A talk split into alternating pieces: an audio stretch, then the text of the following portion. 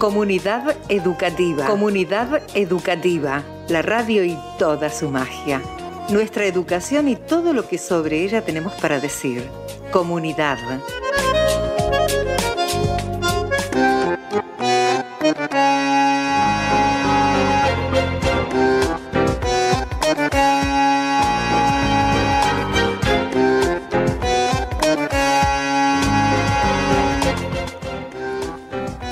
Educativa da hoy su paso número 20. Un programa de radio, una charla sobre nuestra comunidad y nuestra educación. Muchas charlas, algunos ida y vuelta. Vamos haciendo un poquito de todo eso. Con un poco de música y un momento que en la tarea de producción a veces parece muy fácil de armar, pero que después en la realidad misma tenemos que ser sinceros, se achica bastante. Una hora de programa que tenemos siempre para compartir a través de la productora 4KL vía internet en su página www.4kl.com.ar barra radio en las listas de Spotify, donde también encuentran los diferentes programas que integran la lista, el cronograma de nuestra radio, y también en la aplicación para celulares que pueden descargarse desde cualquier teléfono. Hoy cerramos las charlas sobre el nivel primario. Tenemos un par de recortes para presentar, una buena mezcla entre las diferentes voces que pasaron por nuestra mesa en las últimas semanas. Está claro que la separación entre los niveles, entre las modalidades, entre los espacios jerárquicos de nuestra comunidad educativa, son como disecciones que hacemos para facilitarnos el análisis de cada una de las partes.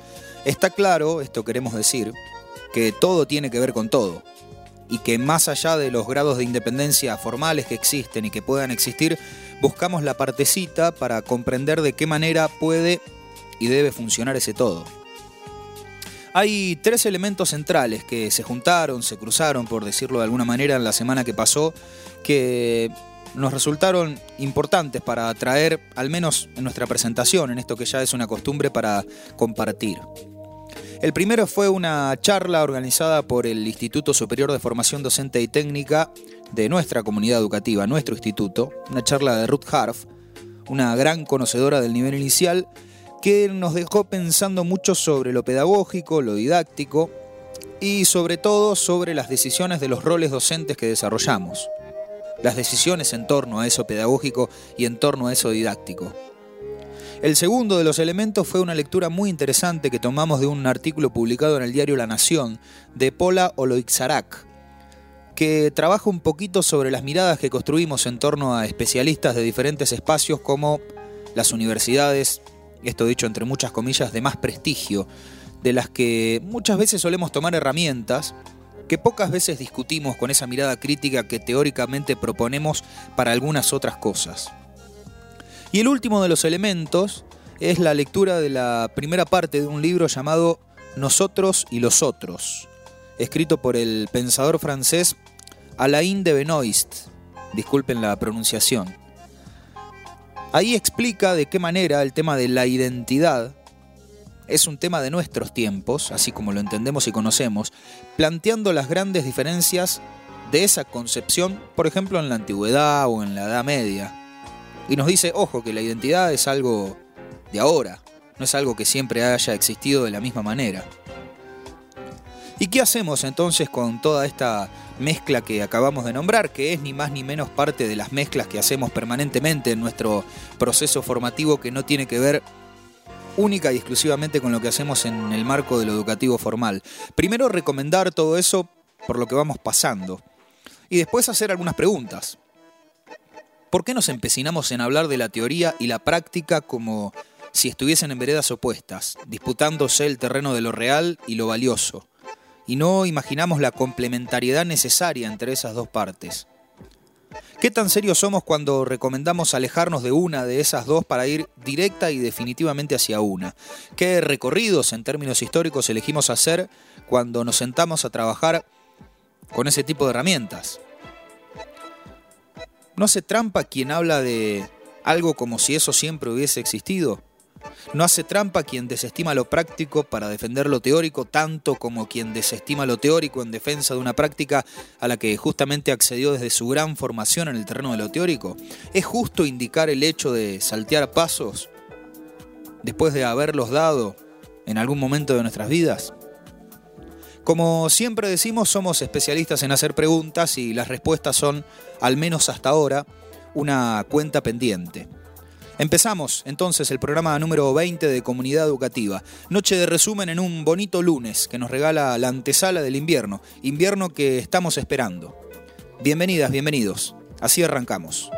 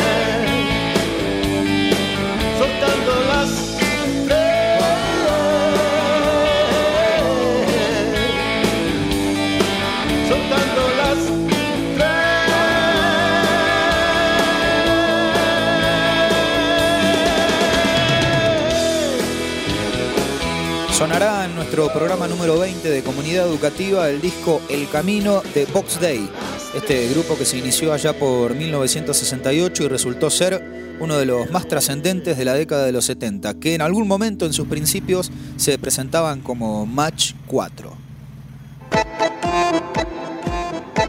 Un programa de radio, un momento para preguntar y responder.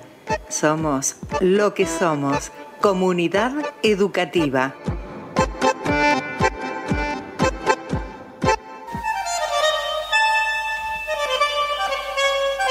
A nuestras palabras no se las lleva el viento. Hablamos, charlamos, discutimos. Nuestras palabras están vivas. Nuestras palabras están vivas.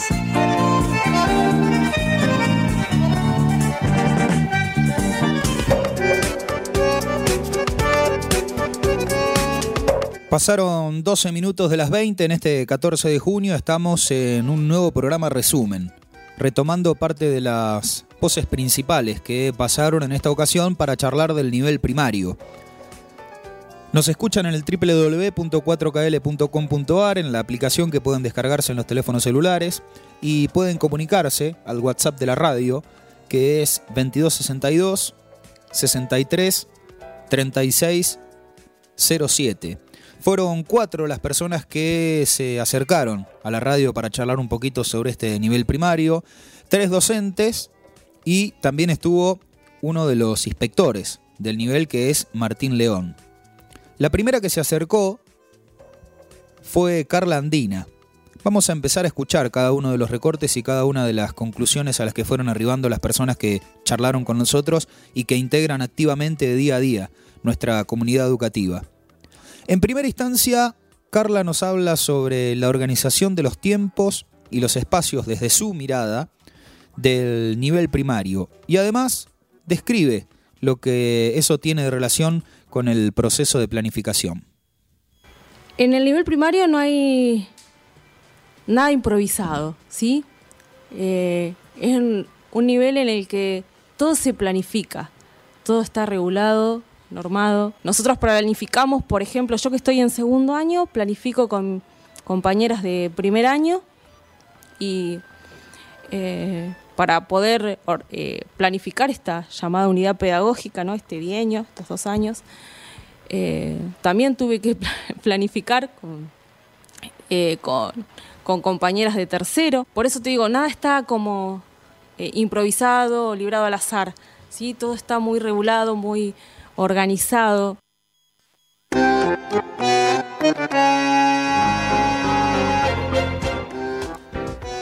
En segunda instancia, Carla nos habla sobre lo que se piensa al momento de la planificación. Recién algo anticipábamos en ese recorte a propósito de la posibilidad de planificar con el resto de las compañeras docentes y pensando también en la articulación con el resto de los niveles. Pero ahora nos cuenta también algo de las formas de ese aprendizaje y nos mencionó ese lunes también un ejemplo.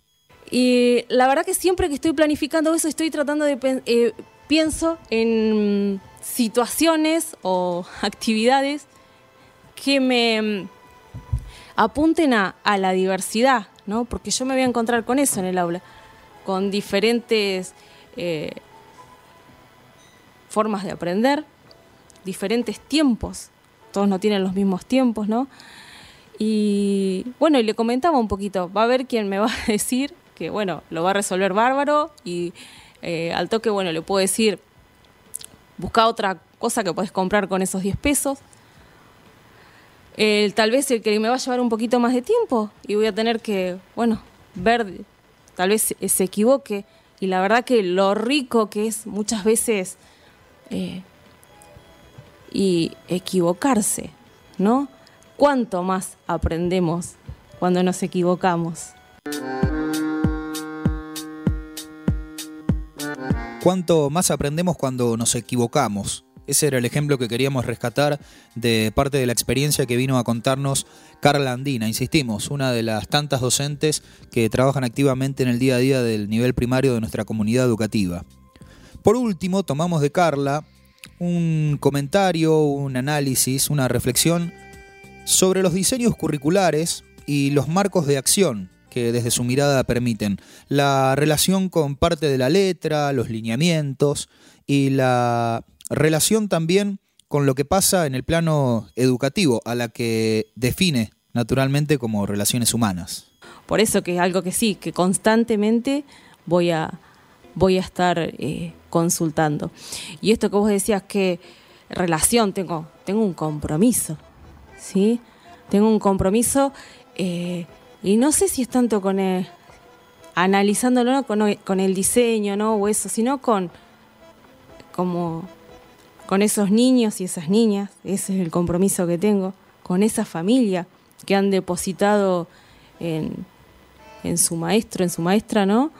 Eh, la confianza, han depositado lo más preciado que tienen, que son sus hijos o hijas, eh, ¿no? Y, para que uno pueda enseñarles, ¿no? Y para que ellos puedan aprender. Y hay un fuerte, sí, compromiso en, el primer ciclo porque tiene que ver con esto de la alfabetización, ¿no? Entonces sí es muy fuerte, ¿no? Eh, es muy importante del vínculo que uno establece con, con estos peques, porque eh, y la confianza que ellos ponen en uno, pero también es muy importante el transmitirles a ellos y que ellos también puedan tener confianza en sí mismos.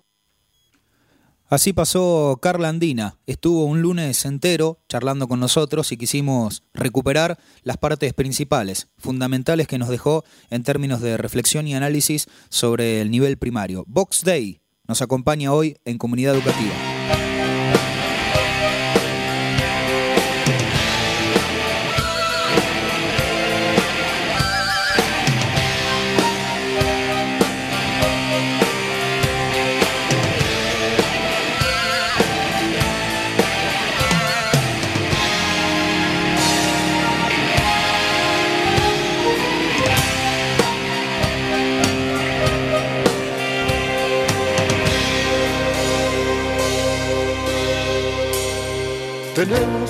Encontrar el camino,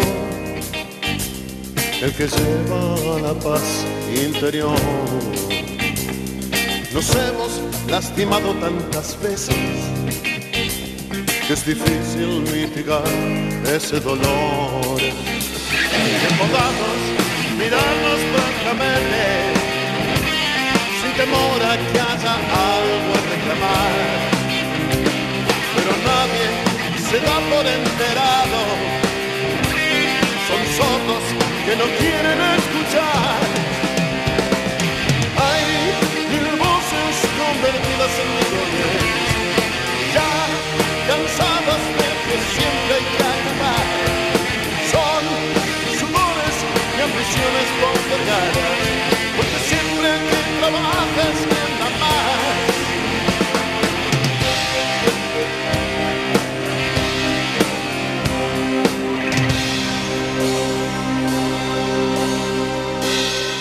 Sabemos de encuentros pasajeros y desatinos que no acaban de sangrar. No queremos por destino solo eso, una rueda que no acaba de girar. Ya se acaban la paciencia y la templanza, me preocupa el porvenir lo que vendrá. Tengo miedo que volvamos a enfrentarnos y la rueda un nuevo giro a de cerrar. Hay mil voces convertidas en millones, ya cansadas de que siempre hay que acatar. Son dolores y ambiciones postergadas, porque siempre el que trabaja es quien da convertidas en millones, ya cansadas de que siempre hay que acatar.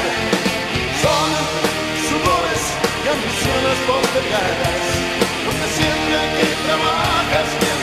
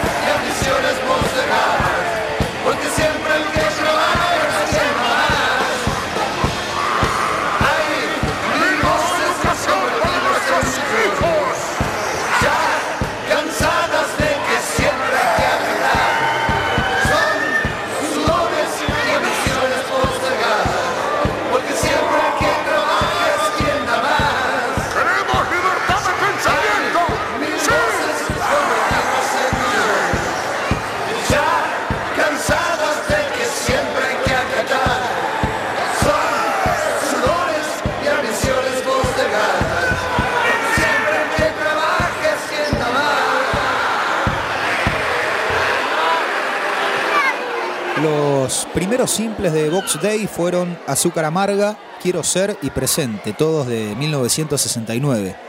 Una de sus primeras presentaciones fue en el Festival Beat de la Canción, en junio de ese mismo año.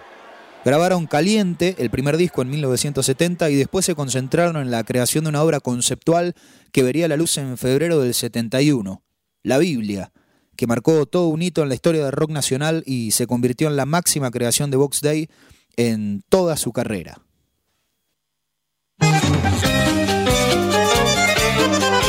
Cuento, una canción, una pintura, todo tiene que ver con todo. Somos lo que somos, pero podemos mucho más.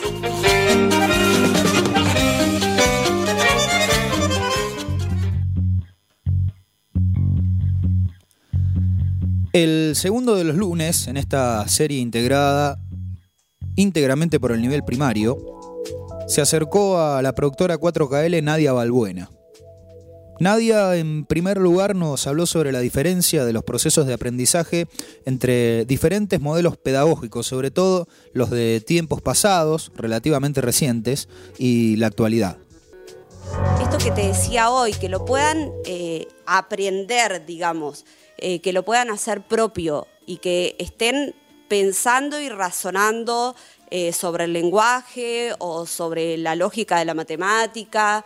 Eh, seguramente que, tarde más em, un nene en aprender algo, porque antes parecía que si no salíamos de primer grado eh, sabiendo leer y escribir era un crimen o repetías. Y hoy en día todo se entiende como un proceso. No hay una real comunicación de lo que es la educación hoy en día con la sociedad. Entonces es como que dicen, ah, no, no, las maestras ya ni siquiera corrigen las faltas de ortografía.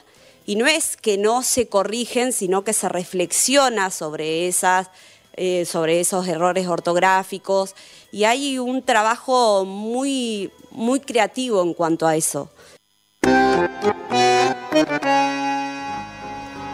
Nadia Volbuena charlando un poco sobre esa especie de diferencia entre tiempos pasados y la actualidad y la comunicación también que puede existir entre lo que se hace y lo que se dice sobre lo que se hace.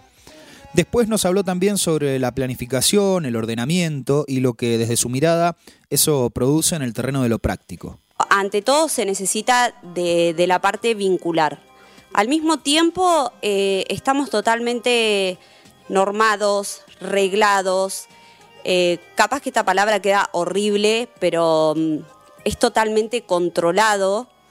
Eh, seguramente tenga que ser así porque, bueno, eh, no tenemos solamente la, responsabilidad de, educar, sino que estamos con menores, ¿no? Eh, y hay que, cuidar y, preservar la infancia. pero está todo, totalmente normado y reglado y no siempre, porque no nos tenemos que olvidar que trabajamos con otros humanos, entonces no todo puede salir eh, tal cual lo que está pautado. Eh, por otro lado, sí, está buenísimo que en la teoría te digan que las planificaciones son abiertas, que las secuencias son abiertas, que uno puede cambiar todo el, todo el tiempo, eh, pero es que todo el tiempo precisamente van surgiendo diferentes situaciones porque, ya te digo, estás trabajando con un otro. Y sobre todo cuando son chicos que tienen 500 preguntas, es como que todo el tiempo surge algo nuevo y uno tiene que estar también todo el tiempo eh, dando cuenta de por qué cambió algo, por qué hizo lo que hizo, por qué eh, lo enseñó de esta manera. Y muchas veces em, se hace muy difícil esto de poder ser creativo cuando tenés tantas pautas, ¿no? Cuando charlamos un poquito sobre una caracterización, un acercamiento al nivel desde la experiencia de cada cual, Nadia nos mencionó la particularidad de nenes y nenas de no temer al error, de no temer a la equivocación, sumado al tipo de información también que en estos días tienen los estudiantes del nivel primario. Eh, la particularidad que tiene trabajar con chicos es que ellos no, no tienen miedo al error, eh, con estos chicos de hoy en día, porque yo creo que nosotros teníamos terror a equivocarnos o terror a hacer algo mal. Eh, la verdad que ellos preguntan, repreguntan, te corrigen, eh, tienen esta mirada de mm, muy diferente a la mirada que nosotros teníamos del docente, que era como el que todo lo sabe. Ellos tienen muy en claro que el, que el docente se equivoca, que el docente no es quien sabe todo. De hecho, tienen muchísima información porque ellos eh, son todos de esta era digital, digamos, así que tienen muchísima información y nuestro rol es más que nada ver qué hacen ellos con esa información. Nadia Balbuena pasó por comunidad educativa y en la última partecita que tenemos sobre ella y sobre todo lo que nos contó, Mostramos la posibilidad de profundizar los aprendizajes en el campo de la formación docente, una de las preocupaciones que manifestó Nadia cuando estuvo con nosotros. Algo sobre la relación con los docentes de cada uno de los niveles. Y de paso, también le pedimos en aquel lunes algunos consejos para quienes están por insertarse en esa tarea. Entonces, eh, a mí me parecería como importante esto de, del ida y vuelta con, con el docente del nivel, digamos. Eh, porque no es lo sí puede ser un excelente profe de prácticas del lenguaje, un excelente profe de matemática, pero el maestro siempre eh, te va a dar una mirada muy diferente que es desde la realidad del nivel. Así que para mí falta un poco eso, esa relación que no tiene que ser únicamente, em, digamos, cuando estás en la etapa de las prácticas sino que tiene que ser en general en toda la formación. El primer consejo que daría yo es que sean críticos, eh, que, tengan las herramientas para poder defender sus, sus posturas, sus criterios. Es un sistema eh, en el cual uno se mete, y esto, no sé, o sea, capaz que hago mal en decirlo, pero es un sistema de mucho control, como te decía hoy. Eh, eh, y creo que, cuando uno está seguro de lo que está haciendo y, tiene las herramientas para poder defender eso, eh, nada, poder defenderlo hasta la muerte, digamos, no, no siempre hay que decir a todo que sí, eh, porque precisamente si decimos a todo que sí, tenemos un montón de alumnos que nos están viendo hacer eso y no hablo de, faltar el respeto, de, sino a poder defender una postura desde, desde tu lugar y desde la certeza de, hacer algo lindo y también eh, poder escuchar, ¿no? No siempre ponerte en el lugar de, em, de, de, la crítica, pero sí ser críticos, no tener, no tener miedo a eso.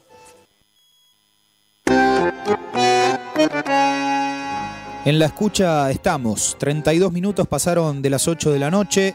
Comunidad educativa va hasta las 21. Nos queda todavía por escuchar mucho más porque tenemos las voces de Mariana Vidal y de Martín León para compartir con todos ustedes, como compartimos también la música de Vox Day.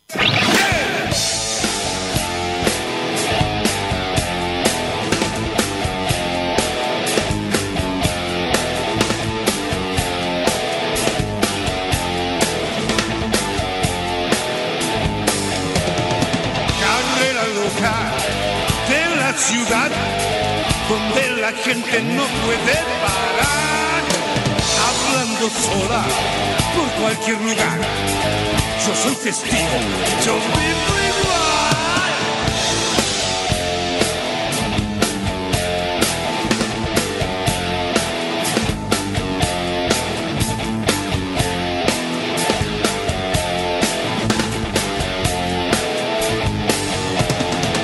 Buena corbata, caché, buenos zapatos también se te ve.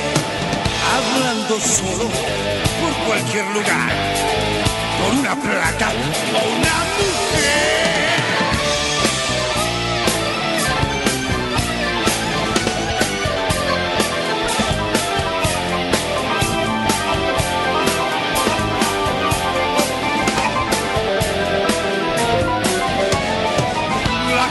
Gente viaja por la internet, todos colgados de una red. Ya no se tocan, ya no se ven, solo chatean, solo se leen.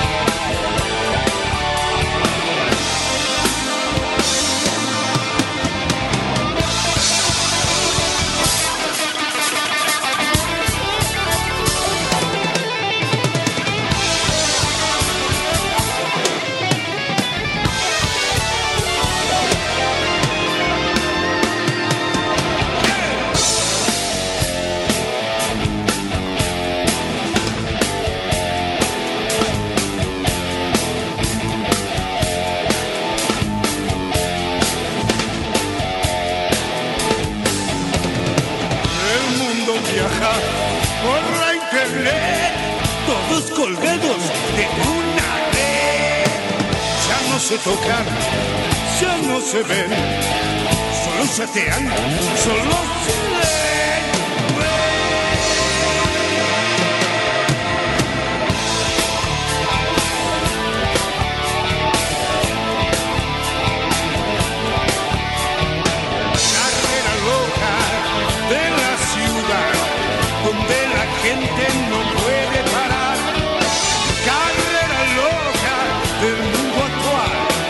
donde la gente es toda igual. Oh, carrera loca de la ciudad, donde la gente no puede parar. Carrera loca de la internet, ojo del cielo que ya nos ve.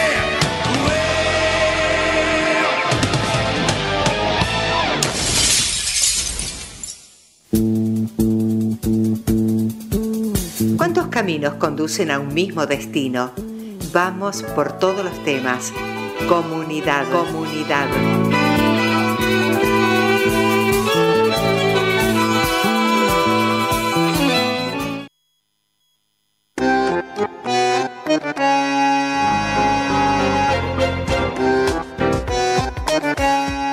www.4kl.com.ar El número para comunicarse de WhatsApp es el 2262 63 36 07. Estamos en el programa número 20 de Comunidad Educativa hasta las 9 de la noche repasando las voces que nos quedaron después de las charlas sobre el nivel primario que tuvimos en las últimas semanas. Escuchamos ya a Carla Andina, hicimos lo propio con Nadia Balbuena. Es momento de escuchar ahora a Mariana Vidal. Mariana Vidal nos habla sobre la estructura del nivel y lo que eso implica en términos de enseñanza y aprendizaje. También nos propone un ejemplo y además nos cuenta alguna cosita sobre la presencialidad y la virtualidad. Si hablamos de estructura y de rigidez, eh, creo que es de, las, de los aspectos que deberíamos replantearnos cuando pensamos este, en, en qué tipo de, de jóvenes estamos formando, ¿no? en qué, en- hacia dónde queremos ir. Este, por ejemplo, te- vamos a hablar con un ejemplo. Hoy en la virtualidad, ¿no? Eh, nos estamos planteando, y soy crítica en esto, eh, un modelo eh, presencial en la virtualidad. Y es incompatible. Entonces esa rigidez no nos deja ver de qué manera podemos abordar esta virtualidad para que sea virtual realmente. O sea, qué podemos implementar, cómo, sentémonos a pensar entre todos y todas, de qué manera podemos adaptar esta situación, cuáles son las expectativas que tenemos, eh, que no tienen por qué ser menor en cuanto a aprendizajes, sino en metodologías, en enfoques. Eh, entonces, eso creo que es uno de los grandes planteos que nos llevan a pensar en que la rigidez, en que eh, todo eso, eh, creo que no, o sea, sirve para generar cierta garantía o cierta, este, digamos, la estructura, como ciertos pasos a seguir para llegar a un fin. Que, digamos, podríamos hablar hasta de un método científico, ¿no? Sigo estos pasos para... Pero no, el método científico tampoco es el mejor. O sea, eh, estamos trabajando con seres humanos, eh, no son máquinas.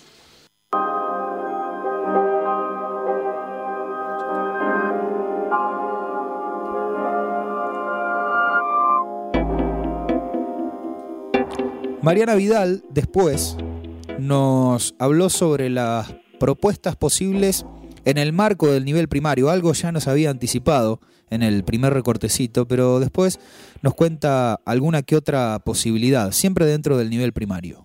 A mí, por ejemplo, me encanta, ¿no? Me encanta eh, cuando se, quedan fuera de juego. Vamos, estamos hablando de... Vos, vos les planteaste otra cosa y están tan acostumbrados a que les decimos lo que tienen que hacer que cuando vos les decís, bueno, ¿y vos qué querés hacer? O vos cómo lo harías, ¿no? O, a ver, contanos, ¿viste? Y es tan importante porque eso genera amor propio, confianza, autoconfianza, genera oralidad, genera un montón de, posibilidades que además eh, está súper comprobado que aprendemos del otro y con el otro, ¿no? Entonces, eh, habilitar la palabra para, eh, aparte, otra cosa, siempre pasa la típica, ¿no? Vos preguntaste algo y siempre levantan la mano lo mismo o son los que primero contestan y el resto, bueno, a ver, pará, vamos a dejar que los demás también, bueno, establecer esa democratización en la circulación de la palabra, por ahí a veces como medio violento en el sentido de, bueno, ya hablaste, vamos a a dejar que otro u otra hable también, ¿no? Pero ellos, lo lindo o lo que a mí me asombra y me encanta y me motiva es que cuando vos producís esos quiebres como docente, eh, les encanta.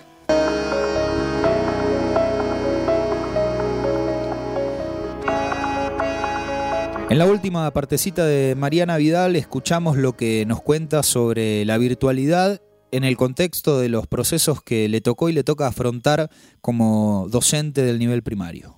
No la podemos analizar sola a la virtualidad aislada, me parece. Tenemos que analizarla en el contexto de lo que estamos viviendo, que es un contexto de aislamiento. Si la miro sola, genera distancia. Si la miro en un contexto de aislamiento, genera una puerta para estar más cerca, ¿no? Puerta, ventana, lo que quieras.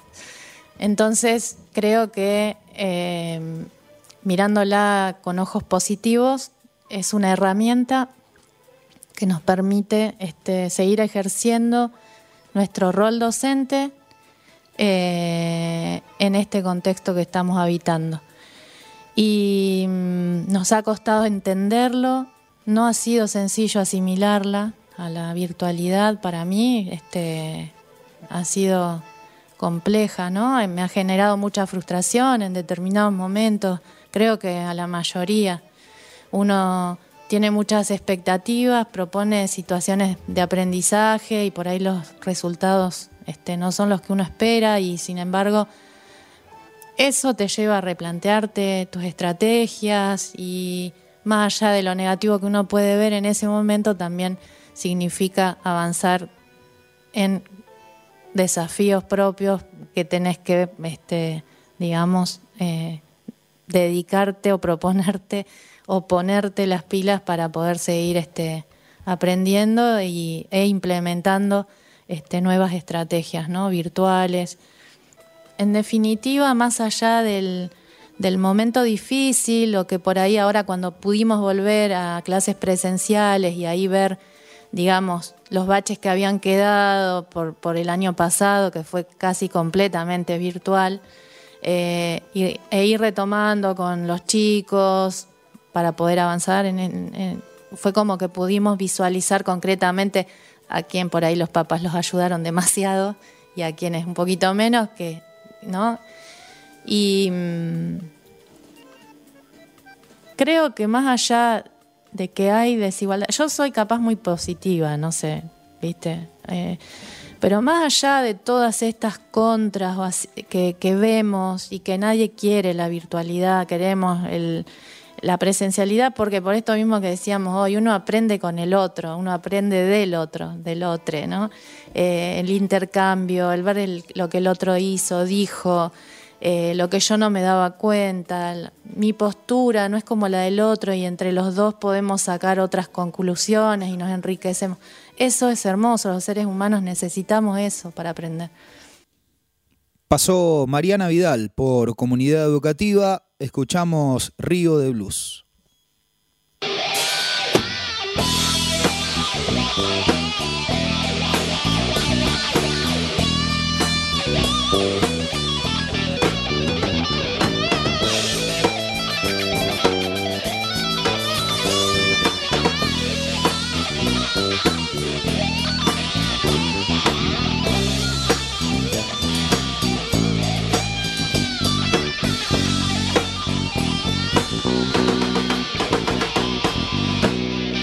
Monótono es el trote de un carro y su caballo, arrastrándose cansado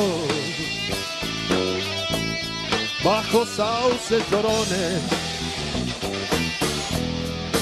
guardias adormecidos por el calor agobiante de la tarde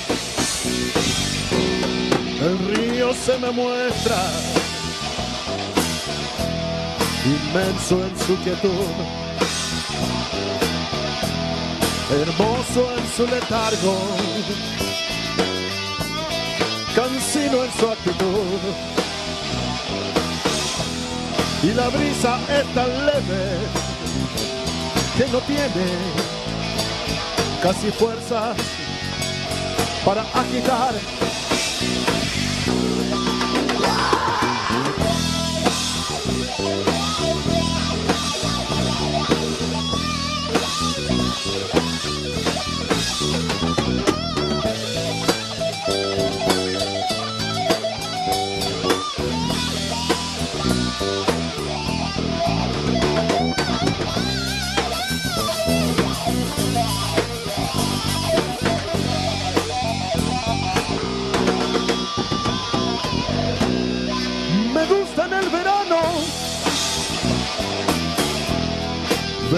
la ribera de este río de Quilmes. Y estar bajo los sauces, tomar las acuarelas de mi mente. Y ponerme a pintar. Pinto un rumor de pájaros muy distantes. Pinto sinuoso blues, vagabundo como un perro,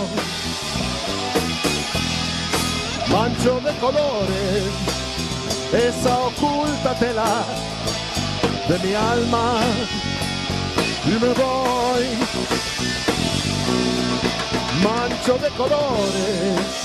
Esa oculta tela mi alma y me voy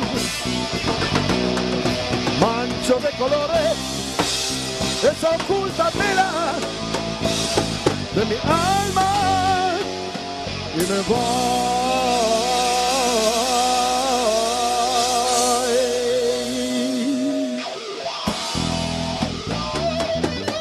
En su último proceso, Box Day salió de gira por todo el país, allá por 2003, 2004, 2005, y en este último año lanzaron En el Camino, que es el disco que hoy nos acompaña en Comunidad Educativa. Cuando Quiroga, uno de sus integrantes principales, le preguntaron de qué se trataba la cosa, dijo, habla un poco de nosotros los argentinos, que tenemos que encontrar un camino común hacia un lugar que está en nuestras intenciones y en nuestra imaginación. Un lugar donde hay respeto por los mayores, un país manejado por gente hábil y útil y no por los intereses personales.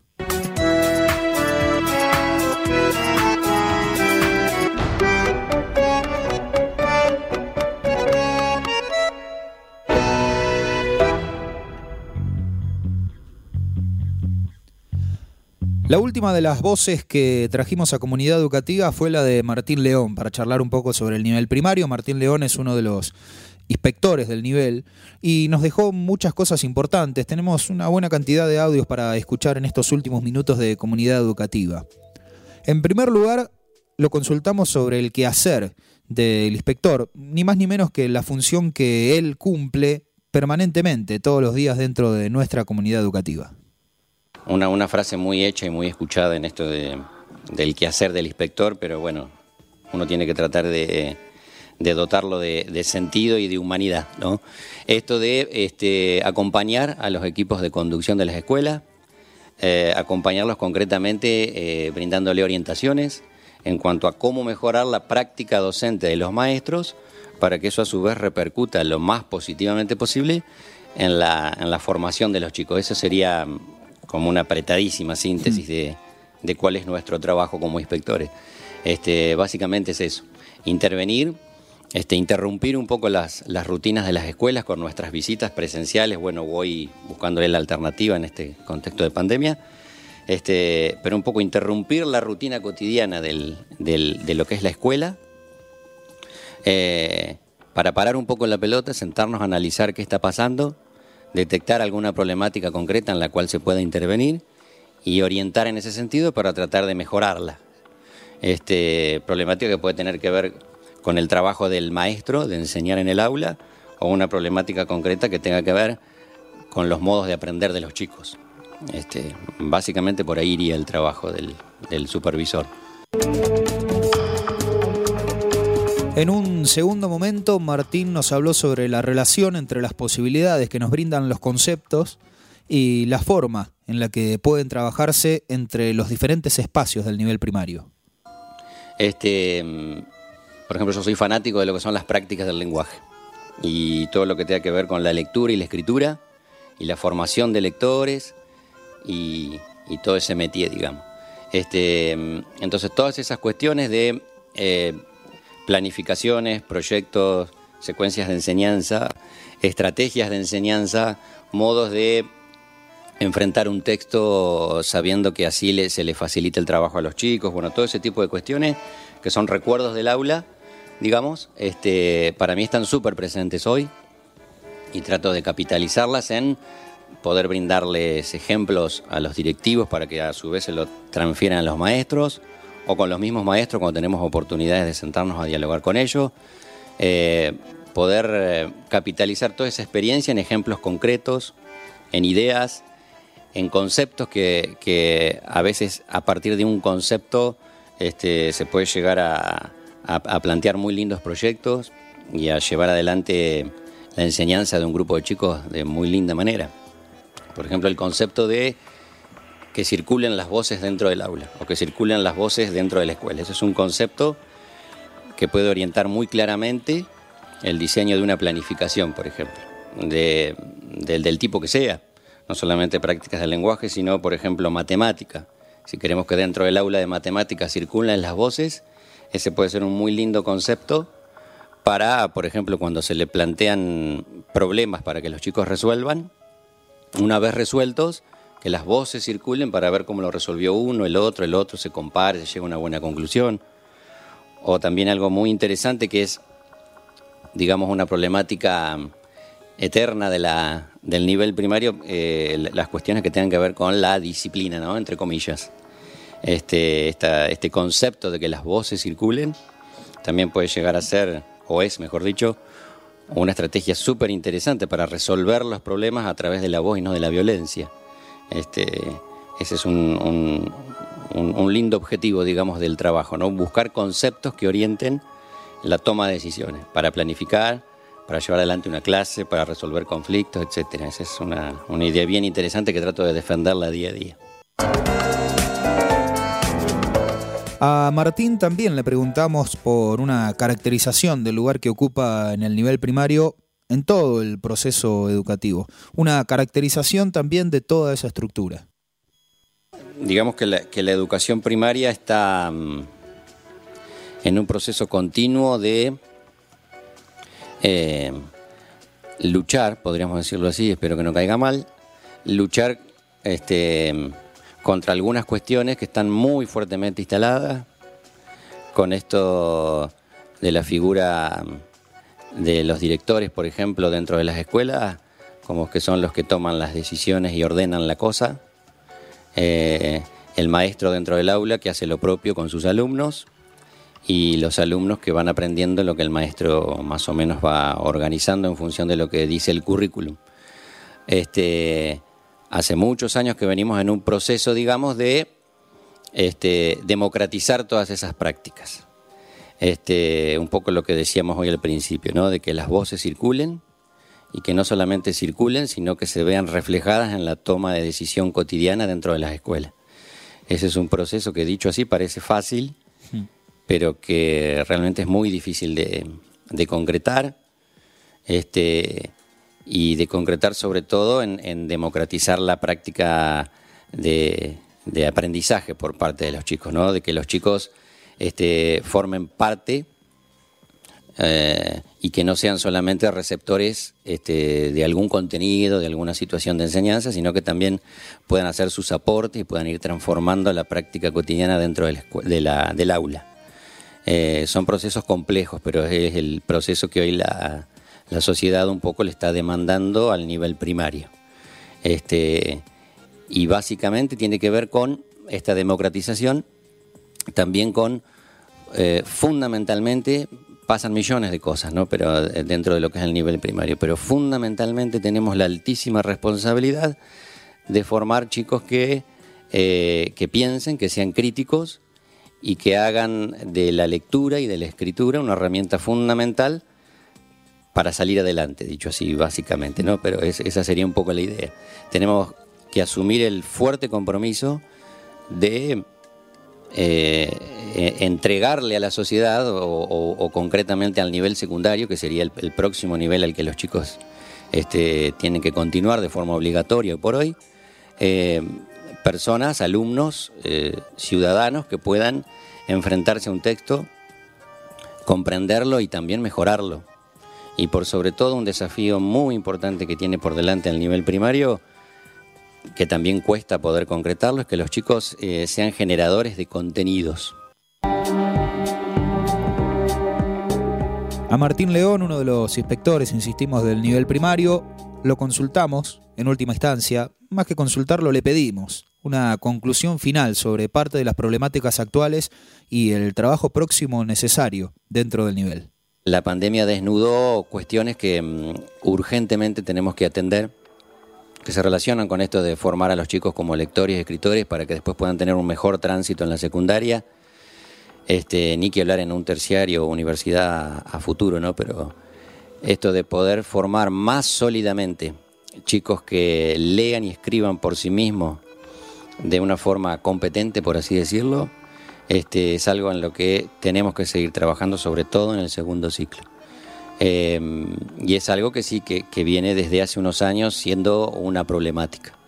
Y que, insisto, ahora la, pandemia, eh, el hecho de necesitar o por ahí o demandarle a los nenes del segundo ciclo este, una autonomía mayor, ha dejado ver que bueno que ahí tenemos cosas que, atender urgentemente y fuertemente.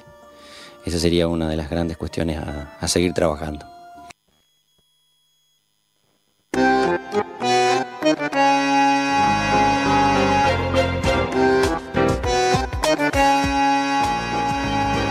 Las 9 de la noche, en este lunes 14 de junio, estamos ya despidiéndonos de nuestro programa número 20 en comunidad educativa a través del www.4kl.com.ar y repasamos además el número de teléfono para que puedan contactarse hoy en cualquier momento con la radio, el 2262 63 36 07. Pasaron por el programa de hoy, así como lo habían hecho en diferentes lunes anteriormente, Martín León, Mariana Vidal, Nadia Balbuena y Carla Andina. Como pasó también Box Day, esta banda que nos acompañó en nuestro vigésimo programa, nos estamos despidiendo. Vamos a encontrarnos el próximo lunes trazando otra parte del camino que venimos armando desde hace un tiempo ya, con la intención de charlar un poquito de todos los niveles, un poquito de todas las modalidades, un poquito de todo lo que quienes integran nuestra comunidad educativa tienen para aportarle a la gran comunidad. Nos vamos a encontrar la próxima semana y nos vamos con Box Day de la misma manera que empezamos.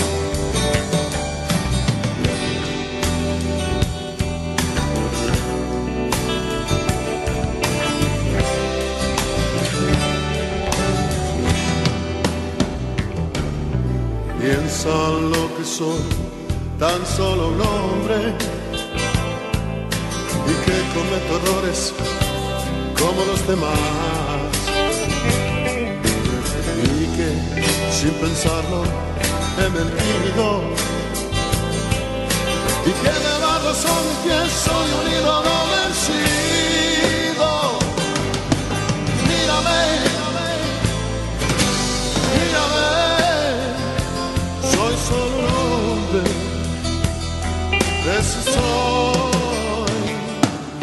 Sé que estaba en vos allá muy alto y que tan solo ruinas quedan de ese altar. Tan solo me basta un error y déjame enseñarte que eres más que la piel de mi cuerpo.